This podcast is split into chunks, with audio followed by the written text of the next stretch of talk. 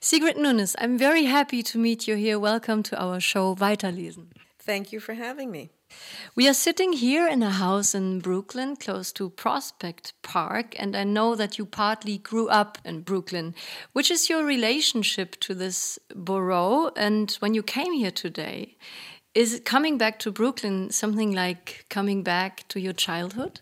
Well, it's I don't think of it as coming back to my childhood because I was too young. I spent the first 2 years of my life here in the Fort Greene housing project. After that, uh, we moved to another housing project on Staten Island. There wasn't that much that took me back to Brooklyn except for visits to the dentist that my mother didn't want to give up, even though it was a long trip, or to the Abraham and Straus department store where she liked to shop for fabric. And occasionally we would visit a friend of hers. So, actually, now that I'm thinking about it, we did come back to Brooklyn quite a bit. But that was always when I was quite young and always with my mother. Once I was out of the house, uh, uh nothing took me to Brooklyn for a very long time. But then, you know, in recent years, I mean, Brooklyn has become a place with all kinds of things going on. And then for a period of time in the early 90s, I lived in Greenpoint for about two years. And I've taught at Brooklyn College as well. It's very near to Manhattan. When I think about home or growing up, I think of Staten Island and not Brooklyn. You were born in New York, you grew up here, you just told me, and you are still living in New York, but in Manhattan, which is the most densely populated and the geographically smallest of the five boroughs of New York. Why did you choose to live in Manhattan? Is that important to you to really live close to the pulse of this great, wonderful, and crowded city? Well, that's very interesting because if you grow up on Staten Island, uh, Manhattan seems like a dream city very far away, even though it's just a ferry ride or a car ride.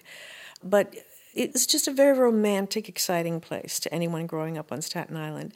Now, I had started taking ballet classes in Manhattan when I was in high school. And then, when it was time to apply to colleges, I wanted to stay in New York, I was still living on Staten Island, and I wanted to stay in New York so I could keep taking those classes. And so I applied to Barnard College, Columbia, and I got in. And that meant that I spent four years as an undergraduate there, living on the Upper West Side.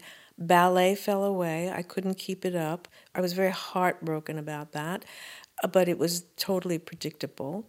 And then I decided to go to graduate school for an MFA. And they, there too, I decided I don't want to leave New York. Columbia is across the street from Barnard. You know, it's a familiar territory, so I went there. And so I have been living in Manhattan for the most part since I was 17. I mean, there there have been times when I've lived abroad. There have been times when I've lived in Brooklyn, in Massachusetts, etc. But I have been based here all this time. But I have to say, taking, for example, the time that I lived in Berlin for five months, starting in winter 2005, that was a time where I started not being so happy living in Manhattan. When it was time to come back home after Berlin, that was the first time in my life where I didn't really want to come back to Manhattan. And I've been a little bit uneasy in Manhattan ever since. I've thought often, you know, I've lived here so long, and maybe there, there are more interesting places to be, even though, you know, it is, a, as you say, it's a great, thriving city that offers an enormous amount. But uh, what did you find in Berlin that you are missing in Manhattan? When I went to Berlin, people who knew said to me, You're going to love it. You will find that it is like Manhattan in the 70s without the crime and the horrible filth, etc. And that was true. It really did resemble that. It was a very exciting place with, a, you know, it, it was busy and had rich cultural offerings, but it had that slower pace. it was a, a, very lovely combination to me. I, I was not aware how green Berlin was, for example. And Manhattan has one of the greatest parks ever, and some other lovely parks, but it's not.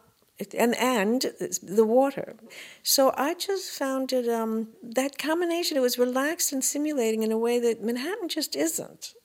It's always stressful so I don't know. I found it, and of course, it's it's Europe. you know, it's it's a, it's a European. You know, as people said, it's a German New York from the seventies. It's a European Manhattan, and I think that's it. So I hope we soon can welcome you back again in Berlin. Maybe you come there with your next book. I don't know. When you look back on your writing career, I know you wanted to write um, for a long time before you started publishing. And um, your first book came out when you were around 40 years old. But the really big, big success came with the novel The Friend, 2018. How has your life changed since? Is it very different to be such a well known, famous author now? Well, it isn't as different as it might have been. And I say that because by the time the National Book Award was given to me, what brought that book so much attention, it was November 2018. By that time, more than a year had passed from the time of my writing the last words of the friend. So I was already well, well embarked on a new book, for one thing. And winning that award and, and getting more attention didn't change anything in how I was writing that book. My first book was published when I was 42, and so I had published all these other books in between. Now, if the attention had come with a first book, it would have made very big differences in my life. But I think if when it comes when you're so much older and when you have been publishing, even if you haven't had that kind of success, and you're already finishing another book, it isn't such a big change. I think the biggest change has been getting all these foreign publications. Uh, before The Friend, I had been published in seven foreign languages, and now it's around 30. So that was really the biggest difference. Other than that, really not much. In Germany, you are well known, especially after The Friend, which was a very big success also in Germany. And you are that successful there that Aufbau Verlag is reprinting your older books. Now, even your first novel, A Feather on the Breath of God, which is your debut, your first novel from 1995, and it now came out in a new translation in German. And in this book, you travel back to your childhood in Brooklyn, in Staten Island, and you explore the origin of your parents. How would you describe now, half a century later, your view, your look on this first book of yours? Well, I hadn't read the book in quite some time. I mean, I'm, I'm like a lot of writers. You know, we don't generally like to read older work whatever's wrong with it is very glaring and it's too late to change anything and Eh, you know so it's often a humiliating experience. I reread this to check the translation so i had reread it fairly recently. And one thing that surprised me was how much i had forgotten. And since the book is a hybrid, much of it is autobiographical, but much of it is invented, which is why it's published as a novel. It's not true autofiction, it's a fictionalized version of some real events. As I say, I like the word hybrid, it's a mix. And now there are certain things where I don't have any way of remembering exactly. Well, did wait now? Did that actually happen? Or was that something that I invented, you know, to move the narrative along? Just certain details. Did he really say that? Whereas if longer ago I would have remembered all this perfectly, but now it's just been too long. I do think it, it works. You know, when I read, I'm not devastated by saying, oh, what a terrible book. I do feel I accomplished what I, what I wanted to do with the book, and I'm happy to have written it. It's a strange experience because it is, you know, both revisiting something that was written a long time ago and a life that was lived even much more more time ago. But, you know, so it's a mixed experience. I was happy to relive some of it, though, and to remember. I, by relive, I don't mean so much relive what the character, what the narrator is living, but relive when I was writing it. Like I would think, oh, yes, I remember where I was when I started writing Chang, the first part. I remember when that first sentence came to me.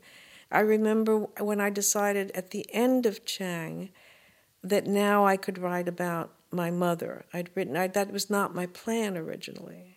And how things moved on from there. I liked recalling the experience of inventing that book while I was, you know, deciding what I was going to write about while it was actually happening. That's interesting to hear. And I uh, was just listening very carefully when you were talking about the hybrid, because obviously part of it must be your real family story, but you already said it's partly fiction, partly autobiographically. How would you describe the relationship of fact and fiction in this book? And can you remember while writing it, were there gaps that you filled with fiction? Well, I started this with the first part called Chang, and I remember I I started with this first sentence, which was true. The first time I ever heard my father speak Chinese was at Coney Island. And that was a very interesting memory. And I started writing it, and it was all true as I remembered it, though, as we all know, memory is not the most reliable organ. But I wrote all of Chang, and when I finished it, I realized that that was something that I had written that could have been published as nonfiction, that could have been published as an essay, because there isn't any invention in that. Now, I didn't know that much about my father, so I talk in that piece like I question certain things. I ask the questions well, what about his family? Why do I not know any of that? And I did not try to invent anything f- for that, I was just examining it. And originally, when I finished that, it was about 27 pages or something. I wrote a sentence that was it will be so much harder to write about my mother. And I thought, oh, I could continue this. Now, after a while, I found a better way to end Chang, so that sentence no longer exists, but that told me something. So then I started writing about my mother, and that was such a difficult situation because there was also, again, much I did not know. She was hiding a lot. She was fabricating a lot. It's just the way she was. I knew this because I knew how she was. And I made this decision that I did not want to write a, a historically accurate narrative about her life. There was too much that I would not be able to discover. So again, I started inventing certain things. I mean, the reader can tell when I'm inventing and kind of piecing certain things together and not being so concerned with exact detail. But a thing doesn't have to be factual in order to be true. And I was uh, trying to capture something that I do think is very much her and who she was. And she's completely recognizable. But instead of, of doing research, I've written a book about Susan Sontag. And there is nothing fabricated in that. That was published as a nonfiction book. It was read by all kinds of people who knew her. Nobody said, wait a minute, this didn't happen or you got this wrong. You know, that was very clear. I was only going to put down what I remembered and could really establish as truth. But in this section, Christa, which is not my mother's real name, I was doing more imagining what her youth had been like, what her life had been like you know, and then I went on, and uh, when I started writing about my life as a dancer again, certain things are invented because they I knew by that time that I had to publish this book as fiction.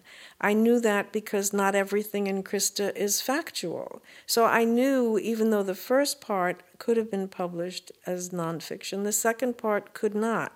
And so once I got to the third part, I uh, felt free to invent whatever I wanted because this was never going to be published as a factual account. So, you know, I just whatever was going to work for me to make a good a good narrative. Nevertheless, once the book is finished, it is truly an autobiographical book. It's just that it's not autofiction and it's not a true memoir. That's an interesting distinction it's interesting, though, that you say, of course, the core of it is autobiographical. Many writers choose to write about their background when they start writing. So did you. Was this family background maybe something you had to work through um, on your way to write about other things? Absolutely. Most first books of fiction are autobiographical. And I think it's because the writer, starting out, has a certain amount of material, emotional baggage, whatever, that they have to work through before they can write something else. And, you know, I finished this book, it came out when I was 42. I finished it, well, I wrote it over quite a period of time, so, but I was older when I was writing it. But I had written all kinds of things or tried to write various things between being a child and, um, you know, through my MFA program, etc. I was always trying to write, and then when I was older, I was always trying to publish things, and things weren't really working out. I mean, I have some of that work still, and it doesn't strike me as uh, terrible, but it's not good, and I understand why it wasn't being published. And I can't help but feel that that is what happened to me, that I needed to, you know, suddenly then I'm somewhere and I think the first time I heard my father speak Chinese, and suddenly I'm writing this. And I think I was one of those people who had to get this down and out of the way before I could write other things. And it was my first book, and it did come late, late-ish. I feel so strongly that so many writers need to write something autobiographical first that when I have the choice of what kind of literary seminar to teach or crafts class to teach, I choose something called Life and Story. And I choose a reading list of all kinds of writers who have written autobiographical fiction in all kinds of different ways. Because the students often are under the wrong impression that if they want to write about their family or some experience they've had, that the only alternative is some kind of memoir or autobiography when when there's many ways that people have managed to get their life stories into their work or part of their life experience into their work. Look without it being necessarily first person you know there's just many many ways um, and it's it's as I say, I want to do this because I know that many of these students are struggling. They're very nervous about appearing narcissistic, and they will even say, "I don't know. I I tried to write this, and I saw all those capital I's." on the page i i i i and i you know so my point is we can read books where people have written like that without coming across as too confessional because that's the other fear or too narcissistic. But it definitely was true for me. In your case, your family background, of course, is a very adventurous story. Just the story of your parents, this Chinese Panamanian father who met your mother, who grew up in southern Germany after the Second World War. And she got pregnant and she uh, left Germany to go to the USA with him to New York. But um, it's interesting, this love story, because you even write in the beginning it must have been more a misunderstanding than an understanding because they didn't even speak each other's languages. How did they even come together? I always wondered about that. And I guess when I started writing this book, it was that. I think that what happened was that when I was younger, I kind of didn't want to think about them and their marriage because it was an unsuccessful, unhappy marriage. And I was out. I had escaped, as it were. I was out of the house, out of the projects. I was a college student at a, during a very exciting time. If I may, 68 to 72, what a time to be an undergraduate. And in New York City.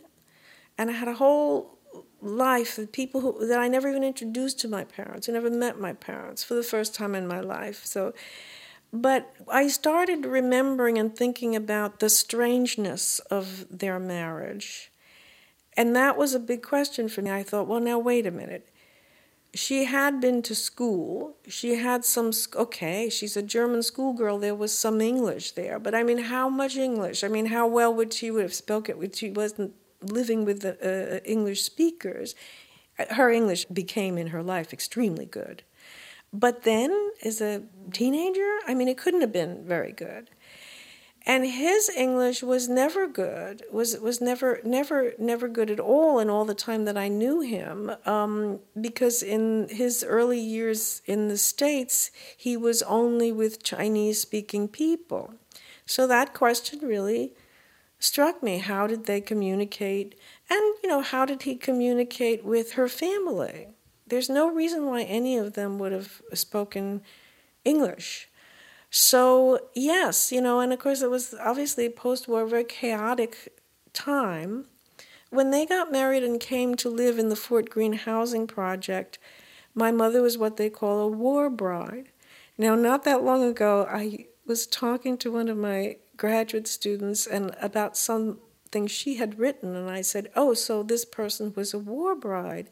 And she said, What's a war bride? she had no idea. So, anyway, in the projects, there were several war brides. And my mother's said that they had married GIs.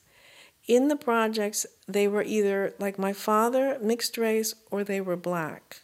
There were no German women married to white soldiers in that project, you know. And I, I thought that was so interesting. So you had this Brooklyn, New York City project with these young German women with these non white soldiers, most of them black. It's very interesting. It's very interesting to read also about uh, this protagonist uh, who probably resembles you a lot, who is reckoning with uh, her parents. And there's this one sentence which uh, says, I don't think there is much Chang in me. Chang, the last name of the father in this book. And uh, that leads me to the question how much Christa, even if your mother's real name is a different one, how much Christa is in you if you say there's not much Chang in you? Well, I think a lot. You know, my, my thing with Chang, I mean, being one quarter Chinese as opposed to half German, in our household, it was a completely German household. My mother was just the, the dominant person there who was not going to give up any German thing that she had to give up even though she was living in New York City. She did not like Americans, she did not like their ways. She didn't really like anybody but German people. My mother, but, but you know, she wanted us to uh, have German manners, but she didn't teach us the language. That's a strange thing. That's the one thing she didn't want us to have for some reason. But there was no Chinese food, there were no Chinese holidays we didn't celebrate Thanksgiving because Germans didn't, but here we were in America, so we were always like, well, what's that? And our, you know, our friend, why don't you celebrate Thanksgiving? You know, so it, I couldn't help but feel, you know, that I had a European childhood. And the first books, not in German and English, but the first books were Grimm's fairy tales. My mother talked about Germany and German things all the time. I'm very surprised at her not teaching us the language, but that's a, a typical fear of a certain kind of immigrant coming from a a very wealthy and well educated background would not have the same fear. But other immigrants, their fear is that. Uh, you know that, that you won't do as well you know that you can't have both you can't be bilingual you've got to do well in the new country's language i've seen that with so many people because we have so many immigrants here she was so uh, insistent on diminishing the non-german part of things that, that there was no place for it to grow. I will mention this to you because earlier today I told you that I had developed a, a, rare neurological disorder which affects the right side of my face and causes spasms at times. I was researching that and saw that it was rare indeed, but more common among Asian women. And I I think older Asian women had said. And occasionally that will happen. Something will happen to me, and I'll see that it's you know more more common to a Latina or Asian person, and I see oh there's that there's that putting its hand up. There was never any sense of uh, with my father of wanting to have us visit any of the Chinese people that he hung out with. When we went to Coney Island, that was completely accidental that we ran into those men. We were we totally taken by surprise because he was obviously very much a part of them. That you know, they weren't just politely, they were close friends, these men. So I think that's the reason. It was definitely created in our upbringing that we would, you know, my name, for example, of course, it's a German name. I really enjoyed reading that part about Christa, about her nostalgia for Germany. Let's jump into the book. Let's hear a part okay. of your first book, A Feather on the Breath of God. And this is from the second part, which talks about the mother named Christa in this book. She used to say, if we'd had money, everything would have been different. I didn't understand why we didn't get help like many of our neighbors. Welfare. Are you mad? Those people should be ashamed. But she was already ashamed. I saw it in her face when she had to tell people my father was a waiter. I thought taking money from the government would be better than always complaining. You want us to be like the feet? The family next door was named Foot. Ten kids to support, and the father sits around drinking. But wasn't Mr. Foot better off than my father, who worked seven days a week and never took a vacation? Didn't happiness count for anything in our house? There were periods when my mother cried every day. If you asked her why she was crying, she would say, I want to go home. Other times, when she'd had it with us, when she made it clear that we were more than any person could bear, with our noise and our mess and our laziness, she would threaten to leave us and go home. I think I sensed something in those threats to go home that I'm now sure was there the threat of suicide. About the Germans, Nietzsche has said, they are of the day before yesterday and of the day after tomorrow. They have no today. Coming of age, my mother had shared in the dream of a grandiose destiny. Now she became one throbbing nerve of longing. We believed her when she said that every night she dreamed she was back in Germany. She made us promise that when she died, we would bury her in Germany. In German soil, is what she said. She understood those Russian soldiers who had gone to war with a pouch of soil around their necks so that if they fell, a bit of Russia would be buried with them. She had the Teutonic obsession with blood and soil. She made us promise also that if she was ever in an accident, we would not authorize a transfusion. She would rather die than have someone else's blood in her. I am 17, a freshman in college, invited to dinner by one of my professors. Helping his wife with the dishes, I start humming a tune. The woman looks hard at me but says nothing. Some time later, the professor asks me whether I knew what I was singing. I tell him what I thought it was an old German song. My mother used to hum it sometimes when she was doing her housework. He says, Actually, it's the Horst Wessel song, the anthem of the Nazi Party. A few years before this, I had gone with my mother to a record store on 86th Street in New York's Germantown where she was surprised to find an album of German marching songs. I can't believe they would sell this here. Back home, watching her listen, I saw that look of bewilderment and tenderness that comes over the faces of people when they are presented with something that recalls times past. I saw that same look on her face sometimes when we watched newsreels from the war years on TV, and though I was not there when she watched a videotape of Triumph of the Will, I'm sure she was touched in the same way. She never played the record again. I just wanted to hear it that once, she said. Now and then came packages from Germany, which often included sweets. Once, a box of small bottle shaped chocolates wrapped in colored foil and filled with liqueur. My mother's eyes lit up. I haven't had these for years. But before tasting one, she wavered. I shouldn't. It will just remind me of home. A good thing she warned us. From the way she slumped in her chair, we might have thought she'd been poisoned. I will never forget the sound she made. Many years later, to thank me for taking care of his plants while he spent Christmas in Denmark, a neighbor of mine brought me back a box of those same chocolate bottles, and at the mere sight of them, I felt as if a poison had entered my veins. Heimweh, another word you have no English for. Homesickness? Yes, but more than that. Nostalgia? Stronger than that.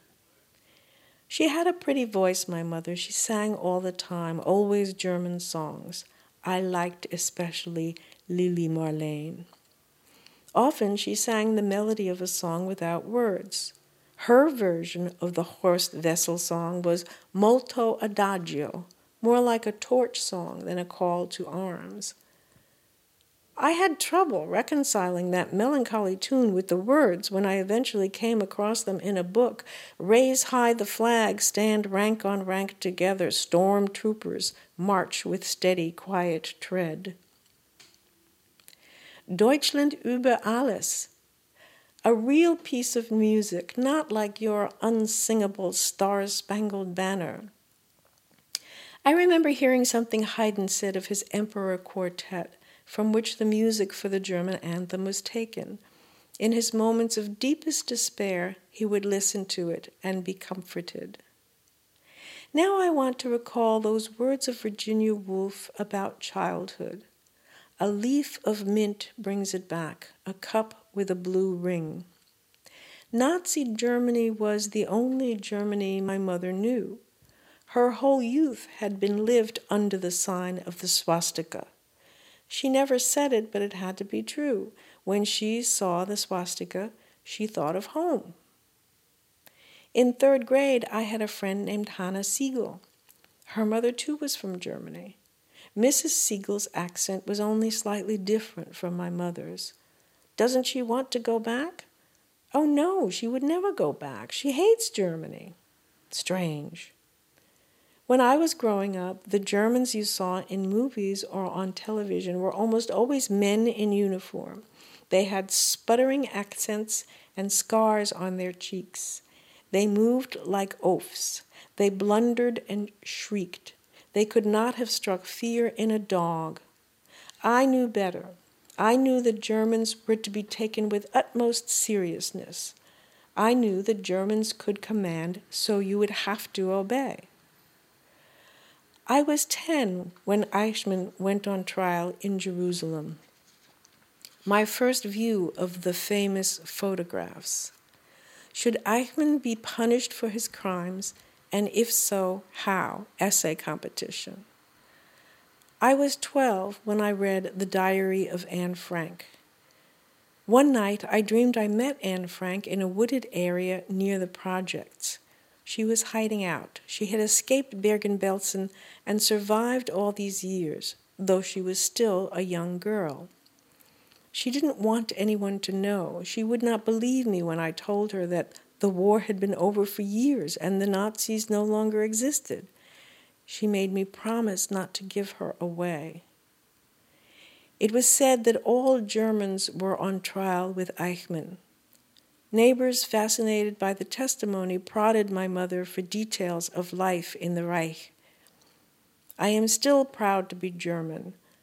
I do not apologize for being German. But during this time, she was depressed. By then, we had moved away from Brooklyn to another housing project where there were no Germans. My mother might hang out with the other women on the benches, but she was not really friends with any of them. She would never feel at home among Americans. She had the European contempt for Americans as big kids. She found herself constantly having to bite her tongue. For example, when one of the women complained about the war. I don't know what it was like for yous over there, but here you couldn't even get your own brand of cigarettes. I don't think a day went by that she did not remember that she was German. Watching the Olympics, she rooted for the Germans and pointed out that if you counted East and West together, Germany came out ahead of both the Americans and the Russians. It was not to be hoped that any American, let alone an American child, could grasp what this unique quality of being German was all about.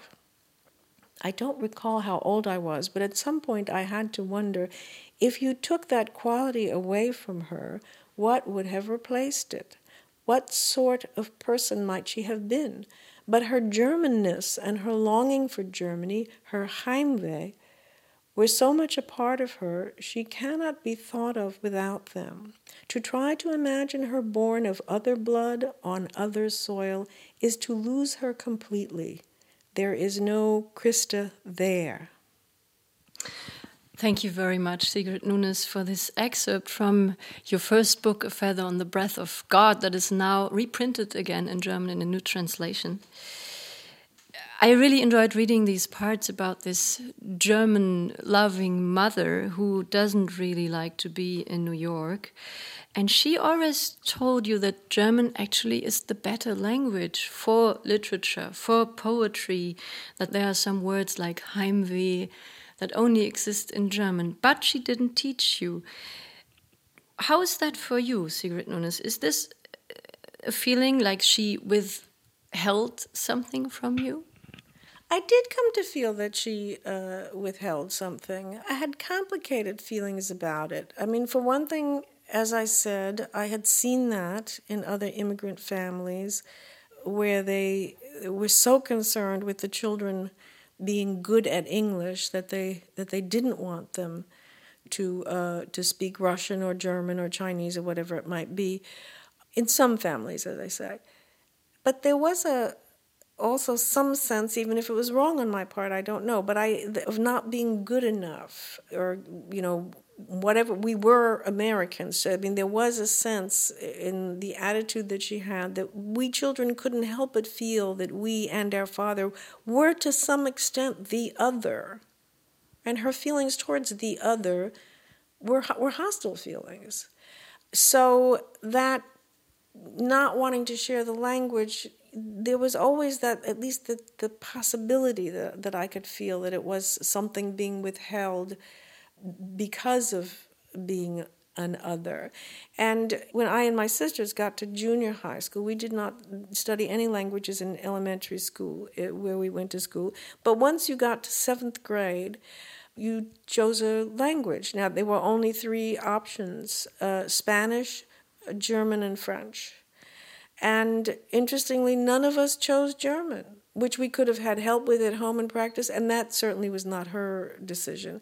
No, no, we, you know, we wanted French. We didn't choose Spanish either. Not that my father spoke Spanish, but just I think there's something very significant about that. That that's what we the French that had we had no French in our background, or we didn't have French friends, or but that was what we were going to study and later, when I got to high school, I had the option to study Italian. I could have studied German there too. I, I chose Italian. I didn't choose Spanish or German there. I think German was offered there. Italian definitely was because the area that the high school was in was an Italian American neighborhood. It was the only public high school on Staten Island in the city, I think, that offered Italian. And I was always very happy that I did that because I continued to study it.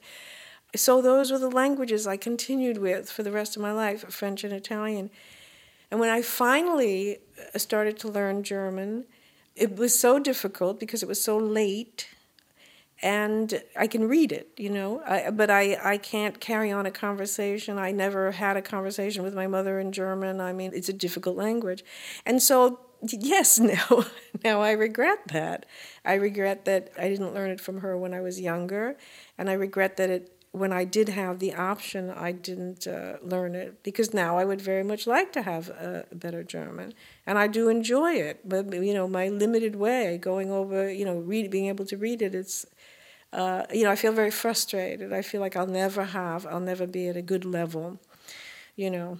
But I'm impressed to hear that you are able to read German. And before in our conversation, you said you reread your first novel, A Feather on the Breath of God. And did you read also the German translation? And how did that feel?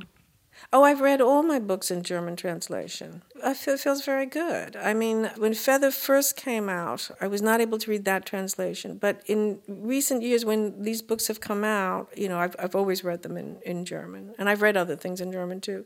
But of course, it's easier reading your own work because you're f- familiar with it. But it is a great pleasure. It's not a, ch- I mean, it's hard, but it's not a chore that I regret. I really, really like it. You know, I, I, you make all kinds of discoveries when you know a text and then you're reading it in translation. But for example, when I was in Germany, that was frustrating because I was there for months. If I'd had better German, I would have had a, a better experience, a more interesting experience. So. I was thinking about these four parts of this novel and how they are linked uh, with one another. I think there are many links, but one link to me seems to be language communication.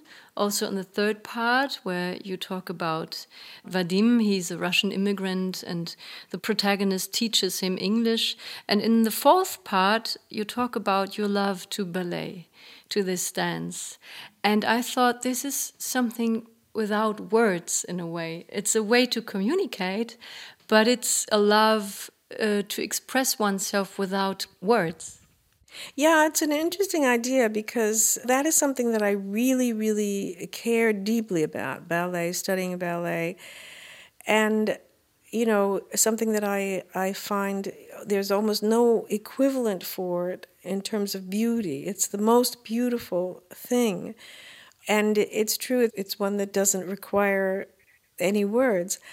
I mean, when I started ballet when I discovered ballet, you know, and this is how it's done, this is what it's about. I, I wasn't thinking at all in terms of, um, you know, the, the lack of language. It was really about the discipline of it. You know, I felt like I was living in a chaotic household, in a chaotic city, in a, I was going to a chaotic school. Then I, I go to ballet and, and it, everything is you know, as I put it, is as clear as glass. You know, I mean, there are these steps and you do them. It's extremely challenging. You certainly don't look very good for a very long time. In fact, you look very stupid. But there's the music too. And again, it's you, you're not invent you, you don't have to think. I mean, you don't have to create anything or invent anything. You don't have to make a story.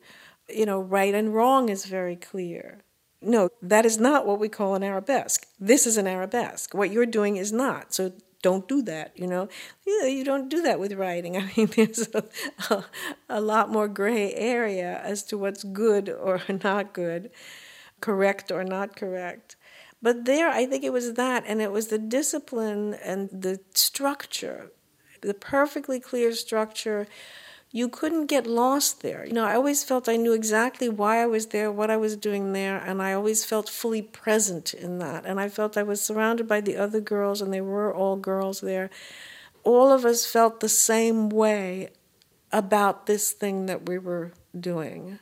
And there was nothing else like that in um, in my life, and there never has been. There isn't so that that was really the main thing with with ballet. It was only later that I thought how interesting it was that it was this silent art, except for the music, or that it, it was something that didn't require you to come up with words to describe it. Yet it is so expressive. You know, you watch a dancer, you know exactly what emotion is being portrayed.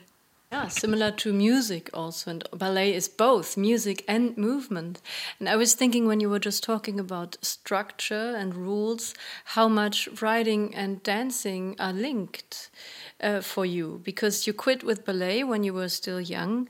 And um, then you started writing very intensively. But in comparison to ballet, I think writing has a lot of freedom of expression, doesn't it? I mean, stepping out of the line is not part of the plan while doing ballet. But when you become a writer, you have to develop your own style, which means you have to step out of the line, try out things. How would you compare this relation of dancing and writing? Well, if you're if you're dancing, as I say, you're somebody else is doing the creating and putting the meaning in. You you are you are putting the motion in, and you know it's somebody else's idea of let's say so somebody decides that uh, they want to choreograph a love story or they have you know a, one man and two women and the two women are, are competing for the man. So then the choreographer has some idea of how to dramatize the movement and maybe one of the women slays the other. And you know where the dancers themselves are just concerned with do i turn here? Do i turn there? Do i like you know do i should i fall here? What do you want me to do? And it's very it's technical. Now of course there is a certain amount of emotion when it's done but it really is it really is as you said dance is visible music. And you are just trying to make real the choreographer's vision. But as a writer you have to have the vision. You, you have nobody's going to give it to you. You are the creator. You have to come up with the story and the words and the language and the style and everything in order to get your meaning across and to create something interesting to other people and, and beautiful. So they are completely different. And mainly it is in, in this sense that dance is not a creative art in that in that way. But I have to say, when you're actually there at your desk, uh, you know, writing, there is a similarity to being in that dance class and doing the steps. I mean, it has to do, first of all, with getting rid of distractions and just and having a certain kind of focus and having discipline and being able to deal with failure and repetition. I mean, that you're willing to dance. I mean, you have to keep doing that, doing that, doing that until you get it right. You're never satisfied, it's never right. And with writing, it's very rare that anyone's first draft is, is worth anything, you know, so you have to have the will and desire as well as whatever gift you might have to slog away at something. And I think, in that sense, even though I was a complete failure as a dancer, um, I'm very grateful for that training because I think it really did help. You know, moving and moving and moving helped me give me the discipline to sit and still, sit still, sit still. When you look, Sigrid Nunez, on you as a young writer, and when you look on yourself nowadays, how you work today, is there a big difference of the method of writing? In one way, no, because it's always the same. You know, sitting there coming up with some idea and then trying to put it into words and make good sentences and being willing as i say to go through through many drafts and i pretty much always had the same method you know i'm not someone who makes outlines and then goes back and fills them in. I really do creep along. I write something and then i move forward move forward. I write linearly in fact always. But what does change and has changed is fluency. I'm a much more fluent writer than I was. I mean, just to take something like writing a letter of recommendation for a student, which can be a challenge because you're always doing it, you're always using the same words, saying the same thing. You know, a simple exercise like that, you know, back in the day could really take a lot of time for me and I would have to do a lot of revising. I mean, now I could do something like that and be satisfied with it in, in one or two sittings. Now, I could never be satisfied in one or two sittings with most of what I write. But what I want to say, this is what I mean by fluency. I know what I want to say, and I get there considerably more quickly now than I did before which means that it is easier, that the actual writing is more natural and easier. I reach the, I struggle for the word, and I reach the word more quickly than I used to, the right word, the word that I want. And this is very important to me. I catch the mistake earlier on because of my experience. So if something happens it's not right, I say, I know what the problem is, and I get rid of it. I fix it or I get rid of it. In the past, I wouldn't have recognized what the problem was for a long time. And so that also has made it easier, you know, and that's really just a question of, of experiences. Certain mistakes I don't make anymore. I know that to try to do that will land me in a certain place I don't want to be. So even though I feel odd saying it, it has become easier to write. What hasn't become easier is to know what to write and what to think, but the actual sitting down and doing it has become easier. Plus, it used to be, I'd say, you can't do that, Sigrid. You can't go to the movies. You can't do that. You must sit down and do your work. And now I say, Sigrid, get up, go to the movies, call your friend. You need to get some, you know, other things in your life besides sitting here at this desk. So that's another really interesting change. Um, you know, now I have to force myself to not work as opposed to forcing myself to work. This is true. It was astonishing for me to read your first book because I also read your last two books, The Friend and uh, What Are You Going Through? And then when I read your first book from 95, I thought this is the same style. This is the same Sigrid Nunez style.